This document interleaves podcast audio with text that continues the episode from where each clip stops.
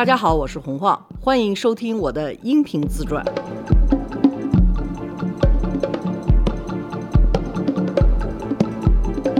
罗叔好，大家好，好你好，我这个又是刚回来哈，不过这次倒时差还可以，我就觉得我年轻的时候倒时差跟没事儿似的，两三天就过来了，呃现在不行了，怎么着也得倒一个礼拜，然后那睡觉都是阶段性的。我看了一篇文章说，企鹅睡觉是以打盹儿的那种睡觉，说一天要睡上千个觉，就是每次打盹儿不到一分钟，就十几秒。其实听起来还挺健康的。中医怎么说啊？打盹儿算睡觉吗？您记原来有一个罗汉床吗？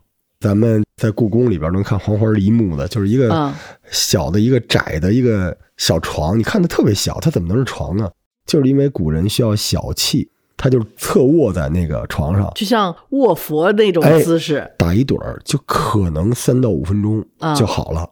就 OK 了。对，所以他古人就是需要这个的，哦，那就说明打盹儿还是 OK 的。有用的。好，我现在已经到了靠打盹儿的 年纪了。哎呦，我看着我们家闺女气死我了。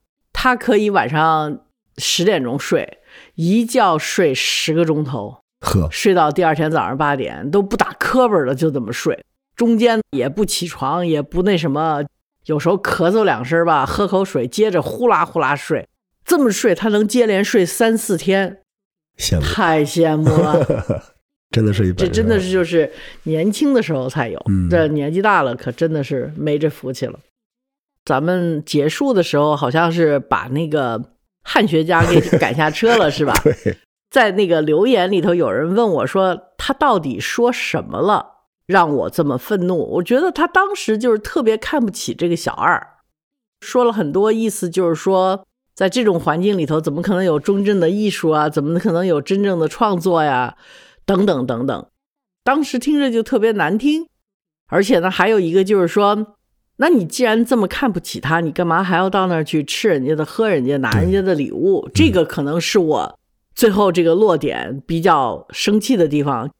作为创作环境呢，我也必须承认，还是有必要有一个好的创作环境，才能有好的创作。没有好的创作环境，的的确确好的创作是很难出来的。如果从这个角度去呢，多多和他这朋友呢也没说错什么话。创作环境和创作的质量是有关系的，而且有非常重要的关系的。呃，但是我是特别不喜欢那种就是伪君子这事儿，我觉得特别讨厌。你占了便宜还得卖乖，嗯，这个我是看着难受的一件事情。态度问题吧。如果换一个角度，在车上两个人特诚恳的交流，说：“哎呀，可惜了。”他在那个环境之下就很难真的出好的作品。对他如果在另外一个环境下，他可以做这个做那个对对对，但是我们当时呢，也不能打消人这积极性，我们也得当时鼓励鼓励。但是，哎，还是可惜了。如果那样的话，大家这个同理心就上来了，就没事儿了。对，还真是你这么一说，还真是有很多时候就是态度决定了你的对策。是的，嗯嗯，结果我就被这哥们儿又给骂了一顿。算了，看见本质，不要只看见表面。对，都是流量啊，人嗯还专门找那么大报纸发文去说您来着。中国红色女权贵，差点没吐出来。嗯嗯，好吧。就说办杂志这事儿吧，其实已经说了一些了，但是时尚类杂志我一直挺想多说一下，因为现在有太多的年轻人，特别是女孩子，对这个行当有一种莫名其妙的向往。我自己呢，实际上是不算太向往时尚类的东西。可能我成长的那一代人和我的教育背景告诉我，我的理想是当一个正儿八经的记者。比如说，我的偶像是像胡舒立这样的人，哦，而不是像苏芒这样的人。虽然都是做杂志的，但是很难放在一个格子里头去评论他们，就完全是两类人。对我来讲，偶像就是那种报道严肃新闻的记者和编辑，而不是报道生活类新闻的记者和编辑。但是因为我的那个朋友安伟峰，他投了 I Look 把我拽过来，然后我又把黄静杰给得罪了，然后就莫名其妙的就办起了杂志了。人家就该说了，你这一口一个不喜欢时尚行业，那你怎么在那儿混那么长时间？到现在还跟他有点沾边儿。其实时尚行业最可爱的，我觉得就是它变，它逼着你去创新。王尔德曾经有一句话说：“时尚行业得多么无聊和不可爱，他必须每六个月就把自己换成一个另外一个人，他才能被接受。同样呢，这种频率的换法，它会让人家永远是耳目一新。在中国做时尚行业呢，如果说像九十年代、两千年初的时候做时尚行业。”你所接触到的都是世界最顶尖的大的品牌，后头钱非常多，他们要进入中国市场的时候，他们要做的事情，这个时候你看到的是最好的。那么时尚行业就是最底层的那种什么奋斗啊，你是看不见的。它制造了这些时尚的梦境背后，它的制造的机制，它有哪些比较残酷的地方，你也是看不见的。我们看见的就是最光鲜的，实际上我们有点不配说我们是时尚新闻工作者，因为我们了解不知道新闻，我们了解的都是商业信息，品牌让你传播什么你就去传播什么，我们根本不知道什么内幕啊，任何这种东西，这些可能国外的记者还有一些，但是也很少，因为所谓的时尚行业，它就是一个。在美国人所谓的，或者是西方人所谓的叫 consumer magazine 消费类新闻或者消费类媒体，消费类媒体就是告你什么好，你该买什么；什么好，你该等什么；什么在哪儿好玩，你应该去哪儿。什么这种消费类媒体，它本身的性质就是推荐让你去花钱的地方和东西。他登的东西肯定是他认可的，他不认可的东西他就不登了。所以呢，时尚类杂志在国外曾几何时还有一点儿骨气的时候，就是说我们有广告一部分，我们有内容一部分。那我们内容这部分就肯定是要编辑部决定的，广告那部分呢是广告主下的广告。但是到了六七十年代，这个事情就混淆了，就出了一种东西叫软宣。广告主也聪明了，说你不能让我干打广告，然后你自己的内容从来不做，我你还是得给我写一篇文章啊，或者拍一个大片儿啊，所以这些呢就成了软宣。等到二零零零年的时候，时尚的杂志在中国最火的时候，基本上已经只有软宣了。实际上，在中国的编辑，他要是对。某一个品牌有一些意见也好，是有一些自己的诠释也好，他不一定能发表的出来，因为他的主编和他的出版人、他的广告总监就都会拦着他说：“不行啊，你这个这么拍，得罪死我们的客户了。”所以这个当年在中国也是挣扎过，是吗？就不完全是要听广告主的。这个在中国没有挣扎过，可能我挣扎过，但是我觉得别人都很明白这事儿。就是我比较不明白这事儿，觉得这个啊有点什么 integrity 啊，就是杂志媒体嘛要有自己的格调啊，这个就被我原来当主编的还有什么的就彻底觉得很可笑的一个概念。他们觉得这些客户拿来的东西都已经是全世界最好的了，再怎么做你也不会做的比他更好。我们长期以来认为客户是做的最好的。他们的创意是比我们要好的，我们在这个上头再去发挥，不按照他们的去做就是不对的。我们自己的创作人员也没有那么多自信。明白，其实就是在搞二创了，等于就拿了品牌给出的这些 idea。我那个时候的希望是他们做一些二创，比如说九十年代末，还有二零零零年的时候，大牌子让你拍大片都必须要用 total look。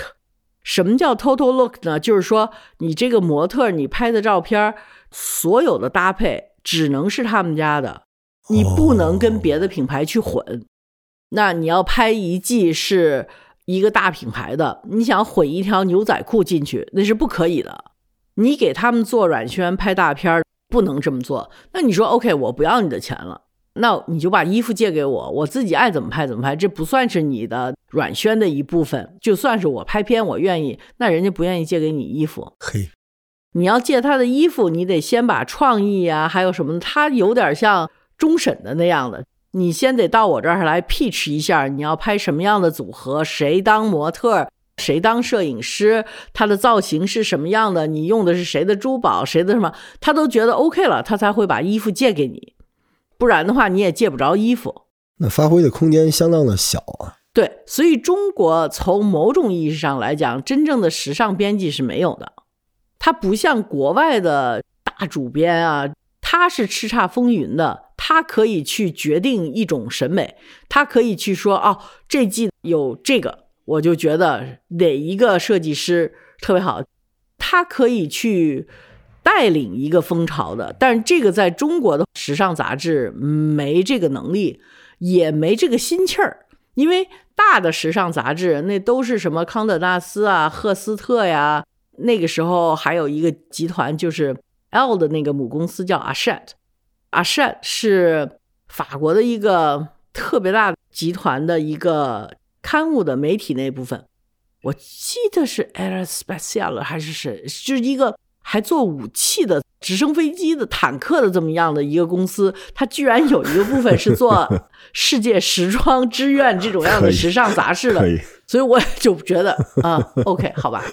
他把阿舍这一部分，也就是在二零一几年的时候就卖给了美国的赫斯特公司，所以现在世界上只有两大媒体集团，全是美国的，就在时尚类，一个是康德纳斯，一个是赫斯特，因为赫斯特已经是阿善的大股东了。像这种大的集团，他也觉得他所有的创作都在欧美完成了。至于国内，就是一个收广告的地方。他对他本土在中国的这个团队要求有多大创意？我觉得没什么，就只要你把广告拿来，你就创意再好，你在中国拍的片子，他也很难去把它拿到国外的版本去发。相反，他国外的版本的片子会拿到中国来发。这个就是时尚杂志的一个现状，你也拿它没有什么办法的。因为我们自己的声音就是太小了，而且我们自己的独立的能力也不够。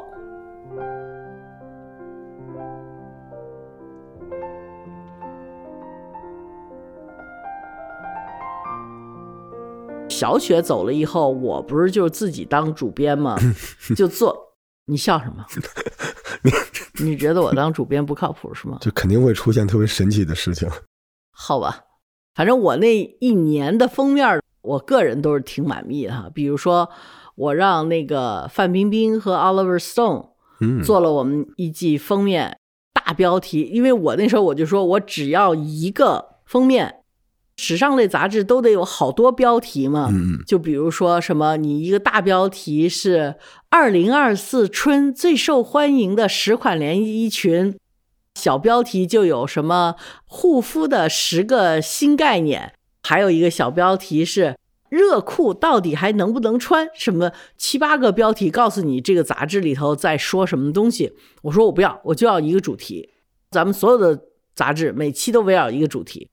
我那期就是范冰冰和 Oliver Stone 一块上封面的那一期，主题就是世界是平的，正好那时候赶上。弗里德曼的那本书《世界是平的》，The World is um flat，那本书刚刚出来，所以我就觉得太正好，对吧？又是 Oliver Stone，又是范冰冰，这个是怎么开始就凑到一块的？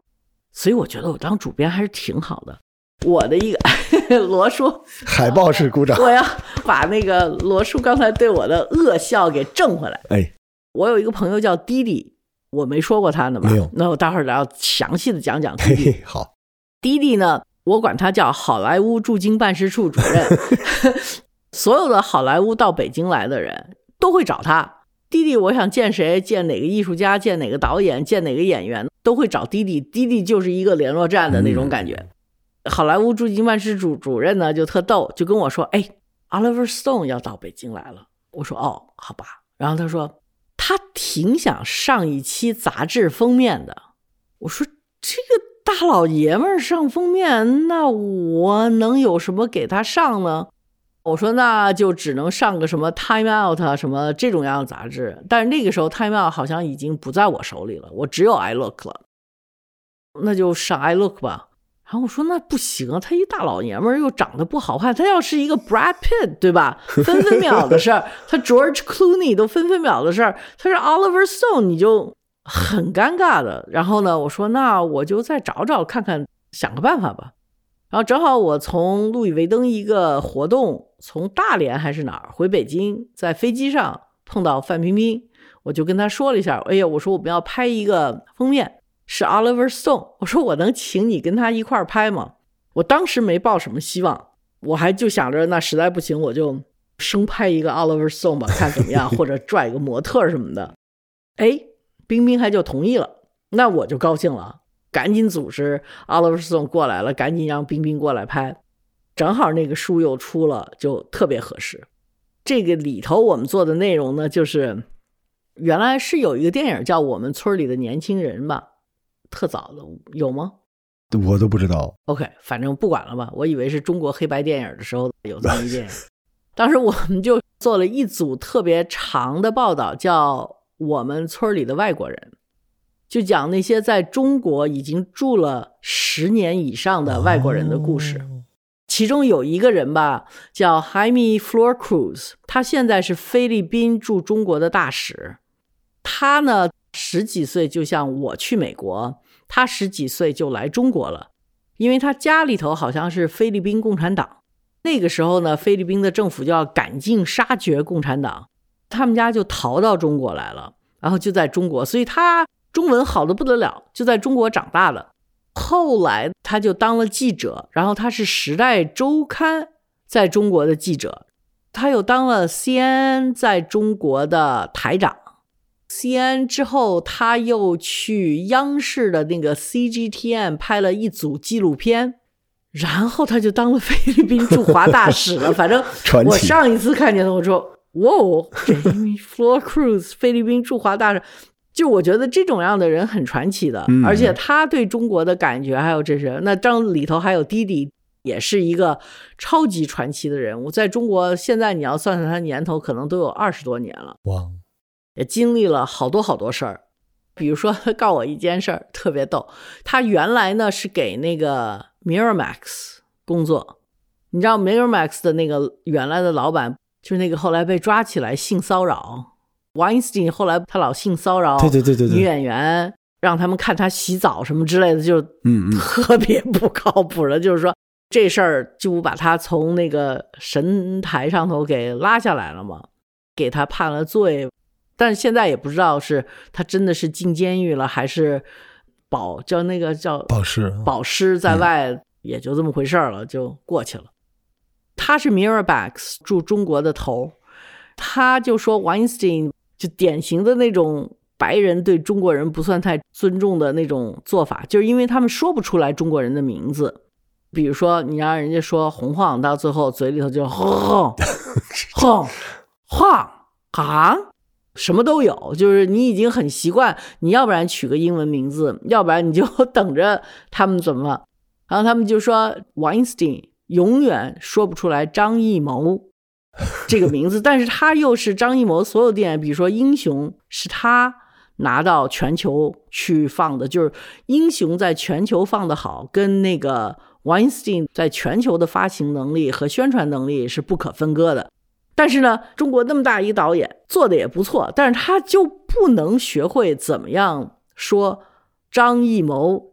其实我觉得张艺谋这几个字应该对外国人来讲不难，还行吧。张比较好发，一也好发，就 emo 这个 emo，emo 这也就非常好发的。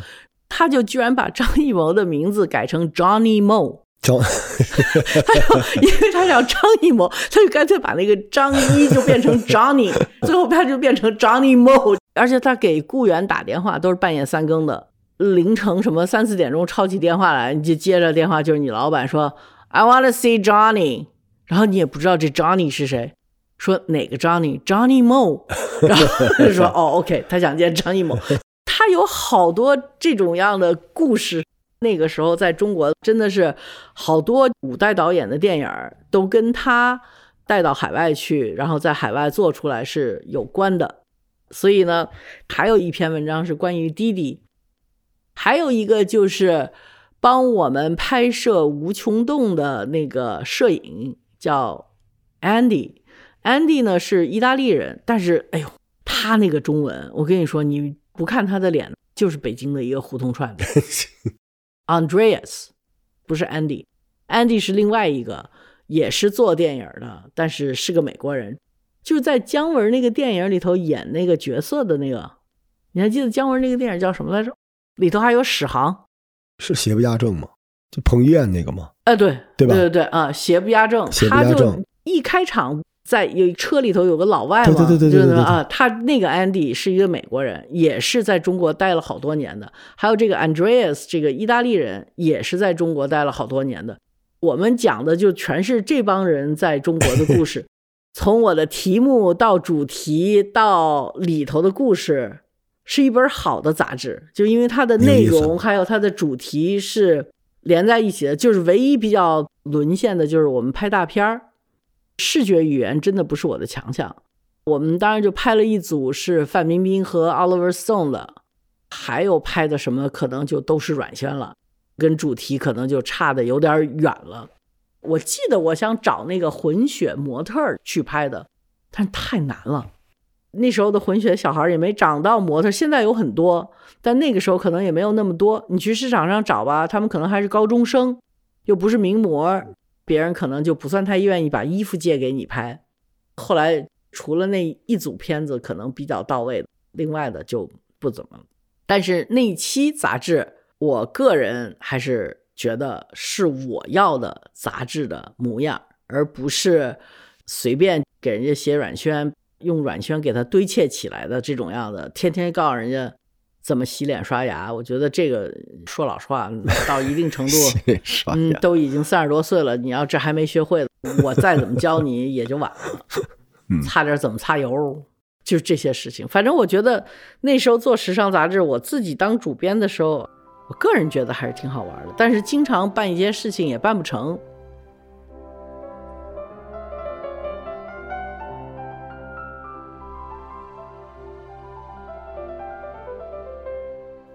你知道两会都是在每年的春天那个时候开，嗯然后两会开的时候就有很多政治词语充斥着媒体，大家都在报道两会嘛。那个时候我就没这概念，就是两会的新闻你不能蹭热度的。什么？对，我知道特别不靠谱。我是觉得，哎，大家都在说两会，我可以蹭这个热度。我作为时尚杂志，我也可以蹭这个热度，所以我就特别想拍一个封面叫《时尚政治局》。我就想把中国就是时尚里头最大的什么主编呐、模特啊、明星啊，选七个人或者九个人，也不摆 pose，后头一个红背景，然后就把他们每人之间间隔一米的放在这个红背景从前拍上拍出来。然后呢，我就想，哎呀，这个杂志的封面就得是横着的，对吧？嗯，像因为开会你要竖着的，拉不开这个距离，排场不够，排场不够，我就想，那我就拍一期横着的杂志，完全是那种两会开完了以后新闻发布会的那个背景儿，题目就叫“时尚政治局”，我觉得特棒。但是所有人看着我说：“你疯了吧你！” 然后我就说：“哦，这个不行是吧？啊是吧？啊！”但是后来这个题目我还是保留了，结果拍了一组模特儿，完了就全摆的是模特儿 pose，就是 A 线的那种大模，拍了一组照片，也就这么凑合了。后边是红布，没有，后头就是黑不拉秋，大家都摆着特时尚的 pose，它那个意义就没了。我还干过一件事儿，你知道杨二车纳姆吗？啊，当然，九十年代吧，嗯，一下子到处都是他走出女儿国，啊！对，是那本书是吧？走婚的那个，对，这个女人是很夸张的一个女人，就是 真的是非常夸张。她在任何活动上头，她必须要坐在主桌，她必须要跟主宾在那儿勾兑的时间最长的，风头是必须要出镜的那种。显眼包，呃，太是了。然后 我是看着她就觉得有点儿目瞪口呆的，而且呢，我就觉得这么样的积极的往上冲的，太不体面了吧？他写的那个书我没仔细看过，但是我看过一些关于他说的那些事情，我都怀疑他属实不属实。我就觉得啊，这女的真的是不靠谱。后来他说了一句什么就被封杀了，我忘了。然后他就回到他的女儿国去了。他走出来了，又走回去了。然后走回去了，我记得那个时候我要拍封面的时候，他已经回女儿国了。我就通过什么办法找到他？我就想做三个封面，是抄的中国的三个大刊，《时尚芭莎》，还有那个《Vogue》，还有《L》。我挑了他们三个封面，我把杨尔车纳姆找来，我把他打扮成跟那封面长得一模一样的衣服啊、化妆啊。人家的封面都是什么赵薇啊、什么这种真的明星，我就是用的杨尔车纳姆。我把他们的名字都给改了，好像时尚芭莎我给改成时尚芭虾，就全给改了。真应该多带一阵子。完了，全是完了就把这个杨二车纳姆变成他那个封面作为内页全给登出来，那集挺轰动的。然后就所有人都在买，说你怎么可以这么玩呢什么的。但是我记得我拍片子的时候，我想去借衣服。跟那个他们拍封面的时候一模一样的衣服，从那个牌子，所有的牌子听到我这个策划之后说：“这不可能，红黄，你这完全就是胡闹，怎么可能把我们的衣服借给你拍这种样的片子呢？”所以，我们那个衣服到最后都是像陆仙人那样造成的，找一个裁缝和一个造型师，看着那个衣服什么样，完了搓吧搓吧，拿一个床单白的都是拿一个床单浑身全是那种大头针儿。给别在身上的拍的照，杨二车大母愿意跟我玩，就是因为他已经被赶回女儿国，这个呢是他再一次走出女儿国的一个行为吧，就做了这么一个。那个时候我们玩的还是挺嗨的。还有一集我们做的是，就叫河蟹。您您这词儿，螃蟹啊，我们的封面就叫河蟹，这不是在蹭那个和谐那俩字了吗？是，哎，好。里头奇才，我们找了两个是一对双胞胎，好像上过超女吧，就让他们穿的应该是被河蟹的比较暴露的，您这衣服，在一个富丽堂皇的，弄得跟那个凡尔赛宫那样的一个背景，让这两个人呢在那儿摆 pose 吃螃蟹，这期就叫河蟹，绝了！拍完您这些片子的这些人后来还好吗？都去 Vogue 了，都挺好。我觉得就是时尚类杂志，如果说你要能这么玩，它就会好玩，有意思。但是如果说真的完全按照商业规律，就是给广告客户做软宣，对我来讲就特别没意思。所以一旦他不让我玩，而且我一玩吧，就是销售额啊各些方面就巨度下降。所以呢，到最后财务总跟我说。你玩够了吗？你能不当主编，找一个正儿八经能他妈的练活的人来当主编吗？我就实在是被这种广告压力给压了，连广告客户自己都跟我说话：“你是不是找一个人来做这杂志？”啊 我说：“我做的不好吗？”他们说：“也不是吧，但是跟我们想象的时尚杂志是不一样的。”好吧，那我到最后做了一年之后，我也知道我这个可能都不到一年，可能做了十个月。就被各种各样的经济啊什么这些给胁迫到下台，找别人上台做主编、做软宣、做封面、做各种各样的事情，我就退居二线，接着去拉广告去。你就知道我为什么到最后有好多时间玩互联网，就是因为没人让我做主编，我特别喜欢做内容，但是最后他们不让我做了，你知道吗？就觉得我太耽误事儿了，大家都觉得。就是不能做了。我自己公司的人，搞行政的、搞财务的，觉得我不应该做；编辑也不愿意让我做，因为每次我要借了人家的衣服没拍好，他们都得去挨骂去。而且我呢又不愿意请明星，人家就觉得哦，你不是认识那么多明星，你去，我就觉得这事儿还得求人，太无聊了。你不知道这些明星架子可大了，就是你给他们打电话，到最后全是经纪人。完了，经纪人的那种跟你的回复永远是模棱两可的，永远请的经纪人说好啊，那哪个月？但问题杂志是到了哪个月就得拍的，我到最后都得跟经纪人臭骂一顿。我说你他妈什么鬼啊你！起码的尊重你不来，你告诉我对吧？我无所谓你来不来，你不来你告诉我，我安排别人好了。他非给你耗到最后一分钟，到你什么都来不及了，他跟你说：“哎呀，对不起啊，我们有一点事情啊，我们就不来了。”尤其是这种，啊，反正我对台湾的经纪人有一点 小小的，就是伤着我了，很霸道的。还有经纪人就说：“啊，我们有一组片子是给什么什么酒店拍的，你就登他就行了，给你省钱了啊，给我省钱了，都是这样。你这样折腾我，你还不让我表达我想表达的东西。”那我就觉得我干嘛呀？到最后还是让别人当了主编，我还是接着去拉广告。嗯，太遗憾了，没听过也。我抡过不到一年吧，还有一个就是让那个艾老师当了一次封面。好家伙的，嗯，艾老师特好，艾老师那个时候真的也意识到我这是破格的让他当封面。他当完封面之后，还到那个书店里头给我们签字发杂志去。他是我们那个时候的一些小孩的偶像，所以大家都特高兴。然后他的那个封面带着一个 hoodie，一个大的帽衫，很阴暗的伸出一个中指。天哪！那期可以下次再讲。